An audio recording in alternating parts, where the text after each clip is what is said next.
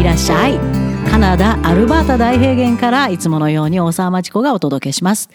カナダは地球温暖化の影響。人類が身勝手なことをしてきたつけの異常気象がもうドドーって今年の夏ものすごい勢いで起こってきてます。日本の方にもおなじみのイエローナイフ、オーロラを見に来る方多いと思いますが、もうそこの街全部に避難命令が出て、今必死になって退避しているところです。それ以外にも BC 州の内陸部、ものすごく燃え盛ってます。日本人の高校生がごそって送られるケローナ。もうそろそろ入ってる方も多いんじゃないかと思いますが、街に避難命令が出ました。これからますます広がっていきそうです。今週末にかけて、ものすごい熱波と、それから強風、それそれに煽られる地域が BC 内陸部です。そちらの方で留学をしている方、くれぐれも気をつけて、え、情報に注意して逃げ遅れることのないようにしてください。まあ今日のテーマは、もう本当はね、この温暖化について話したいと今日のニュース見て思ったんですが、とりあえず予定してたのをいきます。日本人の持ってるホームステイ感、もうこれ捨てきらないといけません。カナダに続々ともう本当に何にも知らない幼い考えで送られてきて、偉い目に遭ってる日本人が多すぎます。それについて述べてみたいと思うんです。ただその前に、えー、8月1日から15日まで行ってましたストーリーテリングキャンプカナダ。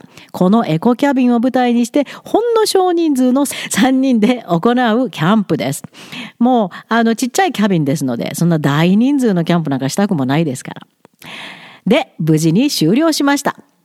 ほんの3人の生徒だけをここエコキャビンに招待してカナダ大平原で暮らしながら野生動物にしか出会いませんよ。でも近くのちっちゃい村まで出かけてそこの人に会ったりいろいろカナダの田舎のコミュニケーションも体験しました。そしてここで人類の脳に昔からずっと備わっているストーリーを学びました。今の世界、そしてこれからの世界で一番要求されている、求められている能力はストーリーテリングであるのを知ってましたか？今の AI がもういろんなものを描けるようになりました。絵も描けるようになりました。でも AI が自分からできないのはストーリーを語ることです。まあ今のうちはそのうちできるようになるかもしれない。今のうちに人類が人類でしか持てない能力身につけましょう。昔から私たちがやってきたことは、サイエンスを語るにもストーリーが必要。社会の問題を知るにもストーリーが必要。その問題解決するにもストーリーを理解することが必要。それが人類をここまで進化させてきたパワーです。ストーリーテリングキャンプ、その本質に迫ったキャンプでした。英語があっという間にわかるようになりますよ。指導担当のロバートと私は二人がかりで三人の生徒に集中しました。そりゃ面白いでしょう。脳細胞を置き換える体験になったこと間違いないです。専門知識と指導スキルと長年の経験を持った大人の二人が本気で向き合ったんですからね。キャンプ中はこのキャビンにもちろん滞在しました。すべてパイン材でできたキャビンの中は素敵ですよ。窓からは地平線。外に出ると大平原と大きな空。そこに絵を描くように現れる雲。雲を題材にしたストーリーもできました。生徒たちからはびっくりするようなクリエイティビティも湧いてきました。食事も相当の時間かけてみんながカナダの味を味わえるように工夫を凝らしました。めっちゃくちゃよく食べるのでてんてこまいの2週間でもありました。さあ、脳細胞が置き換わった生徒たちがこれからどう伸びていくのか、とてもとても楽しみです。で、今日のテーマのホームステイを未だに夢物語と思っている日本人。ホストって本気で面倒を見ようと思ったらね、正直想像を絶するほど大変ですよ。毎月のステイ代大抵1000ドルぐらいですか？相場で。もらっても割が合わないでしょうね。今のカナダは食費がインフレで恐ろしく高く、どこかに行くためのガソリン代にももう大変です。買えない人たくさんいます。ステイの生徒が使う光熱費がドドってかさむ。これも数字になってものすごく現れます。しかも日本の若い人たちは水や電気は無制限だと勘違いして使い方が荒い荒い。カナダでは光熱費を払えない人がどんどん増えてるんです。食料品も限られた分量しか買えない。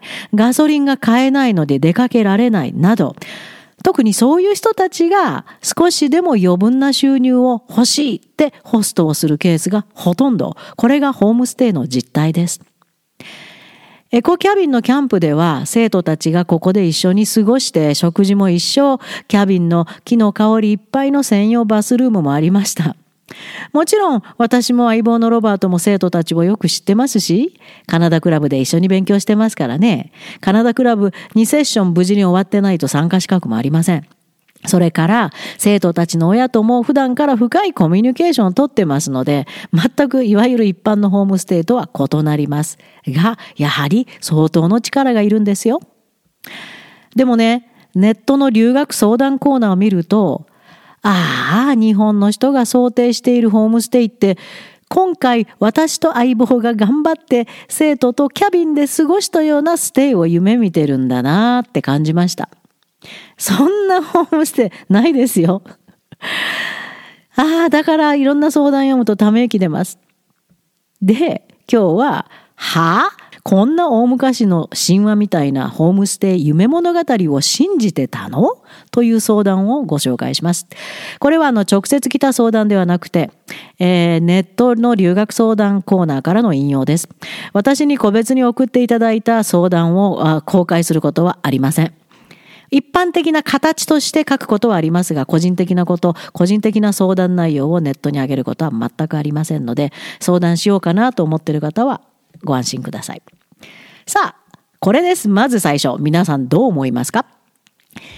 大至急アドバイスお願いします。ホームステイでカナダにいます。今は夜の11時過ぎたところです。今日からホームステイ先に泊まってます。ですが夜ご飯は出してくれたけどあとは勝手に食べてねスタイルで同世代の子供たちはみんな自分の部屋に行ってしまってお母さんはどこかに出かけてしまいました明日の朝に帰ってくるみたいです英語も喋れずなんだかよくわからないままご飯を食べて荷物を片付けてお風呂に入りましたははエージェントのサイトから聞いたんですか？あるいはエージェントの適当な説明なのかな？ホストファミリーが勢ぞろいして大歓迎のディナーなんてまずないですよ。よほど当たりのホストになれば、まあ、それっぽいのはあるかもしれないですが、まあ、確率は低いです。ご、ご飯があるだけラッキーがホームステイの現状です。まず大きな勘違いは、ホストファミリーはあなたをエンターテインする義務なんかないです。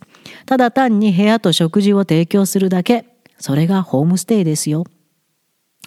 続けます。その辺は同世代の子供たちに許可取ったり使い方聞いたりでも不安すぎていろいろ聞きまくりすぎたのかなんだか忙しそうにそそくさといなくなってしまいます全部好きにしていいよみたいな感じで言葉が通じなさすぎて気まずいのもあるんだと思いますふん英語が片言のアジア人と話す根気のある若いカナダの人はまずいないですね。そんな義務もないです。できるだけ関わりたくないが本音だと思いますよ、残念ながら。これもホームステイの基礎知識です。じゃあどうしたらいい？英語ができるようになりたいからカナダに行くなどとは思わないこと。カナダには英語ができるようになってから日本で十分勉強できるんですから。そしてカナダには英語で専門分野を勉強に来てください。そうするとこんなトラブルはなくなります。そんなこんなで名前と出身地くらいしか話しておらずせっかく持ってきたお土産を渡すタイミングも分かりません。明日の朝とかでもいいでしょうか。あん出身地別に聞きたくないと思いますよ。日本人に興味があるからホームステイしてるなんて人は本当5%ぐらいしかいないと思いますから。残念ながら。もともとの知り合いでもない限りお土産も無駄に終わるケースも多いかな。かわいそうですけど。ホストは家族でも親類でも友達でも知り合いでもない単なる金銭の受け渡しで成り立っている人です。そこまで現実的に割り切ること。これがホームステイの秘訣です。っていうか学校の留学前の資料ではお部屋のドアは閉めない方がいいみたいな感じなのに子供たちがみんな閉め切ってて無断で開けないでと言われました。そりゃノックするのは当たり前ですけど緊張感漂いすぎててなんかもうどうしていいのか分かりません とんでもない資料をもらったんですかね、エージェントに。大昔の常識です。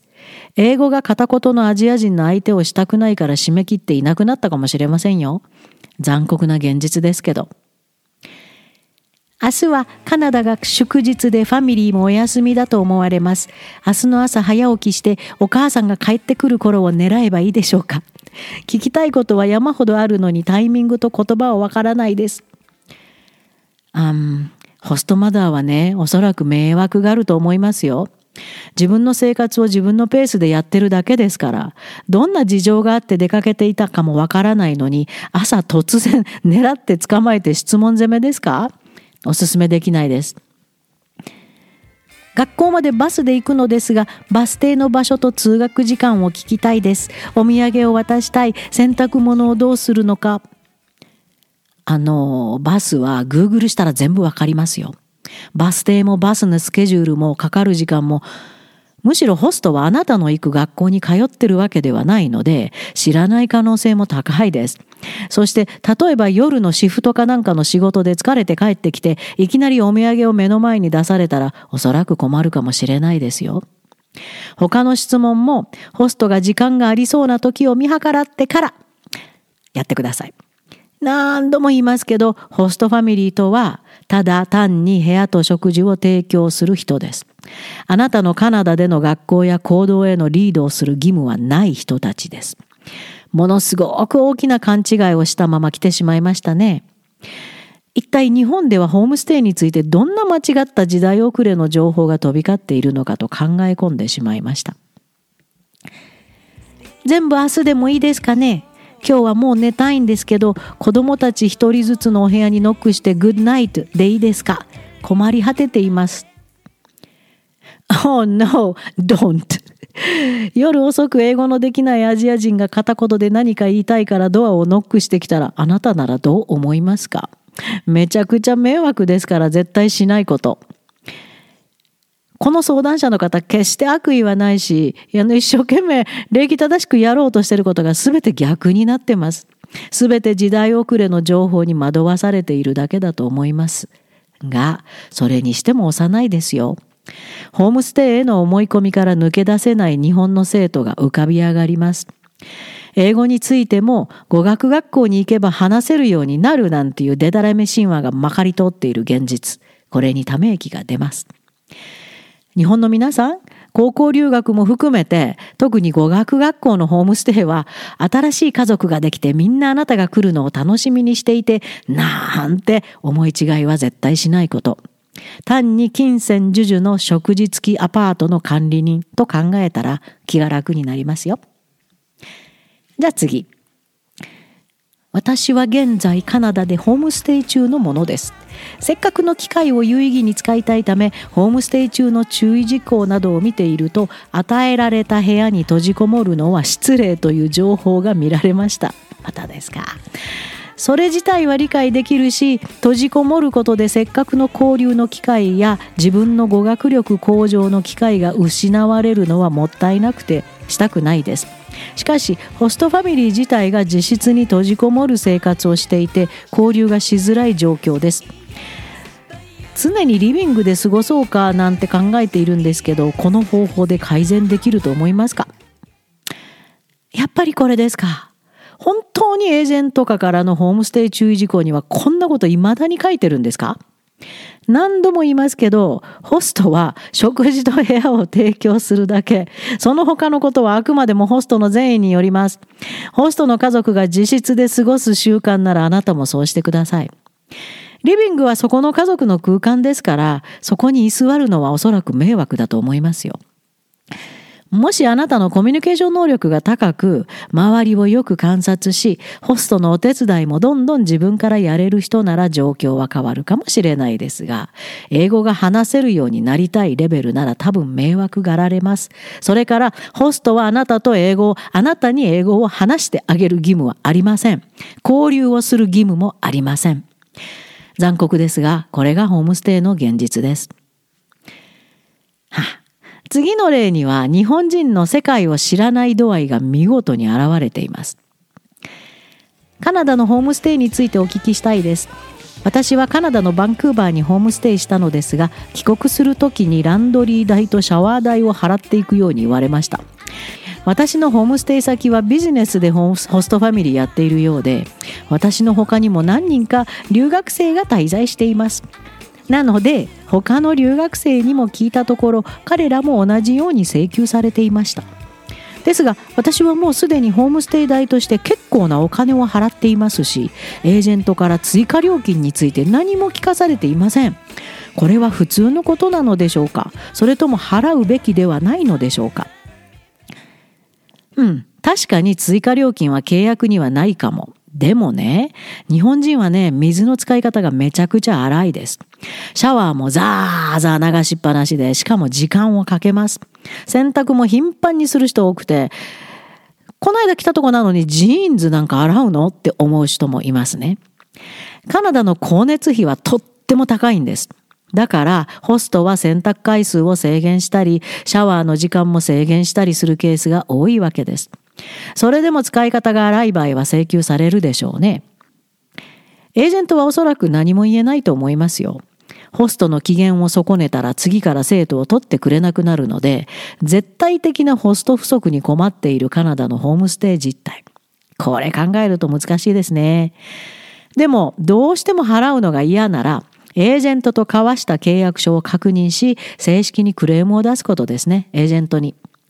でも、ほとんどの日本人留学生は親も含めて契約書の重大さを認識してない場合が多すぎます。未成年の高校生をカナダに送るのにまるで人権無視の契約書にエージェントに言われるままサインして後で大慌てなんてケースを結構扱いましたよ。まずは契約書を読んでみてください。はい、最後です。今日見かけました。ありゃりゃ。カナダに留学予定の高校生です。他にも留学生を受け入れており相部屋になるとのことだったんですがその留学生がまさかの男子大学生でした。未成年の女子が成人男性と相部屋ってどうなんでしょうか？カナダではよくあることですか？いやカナダの高校ホームステイここまで落ちましたか？いえいえ、こんなことはカナダではよくあることではありません。高校生未成年ですから、そんなことありえません。高校生プログラムからのホームステイでは、全くこれはカナダの常識外です。さあ、どうしますか？正式にクレームを出せるところからカナダの留学が始まりますよ。エージェントとよく掛け合って、絶対拒否することをお勧めします。ありえません。それからエージェント選びも全くの失敗だったと思いますよ。はい。毎年様々なホームステイトラブルの相談を受けてます。本気で乗り出すのは高校生のホストとのトラブル。最近はホストの精神状態、はあって疑うようなケースがどんどん増えていることに驚愕しています。日本の親もどうしようどうしようとおろおろするばっかり。何しろ英語ができませんから。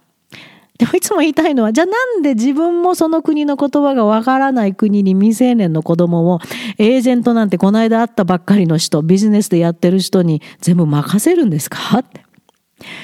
で、結局問題が起こってもエージェントにうまく丸め込まれて、大切な子供を危ないホストに置きっぱなしです。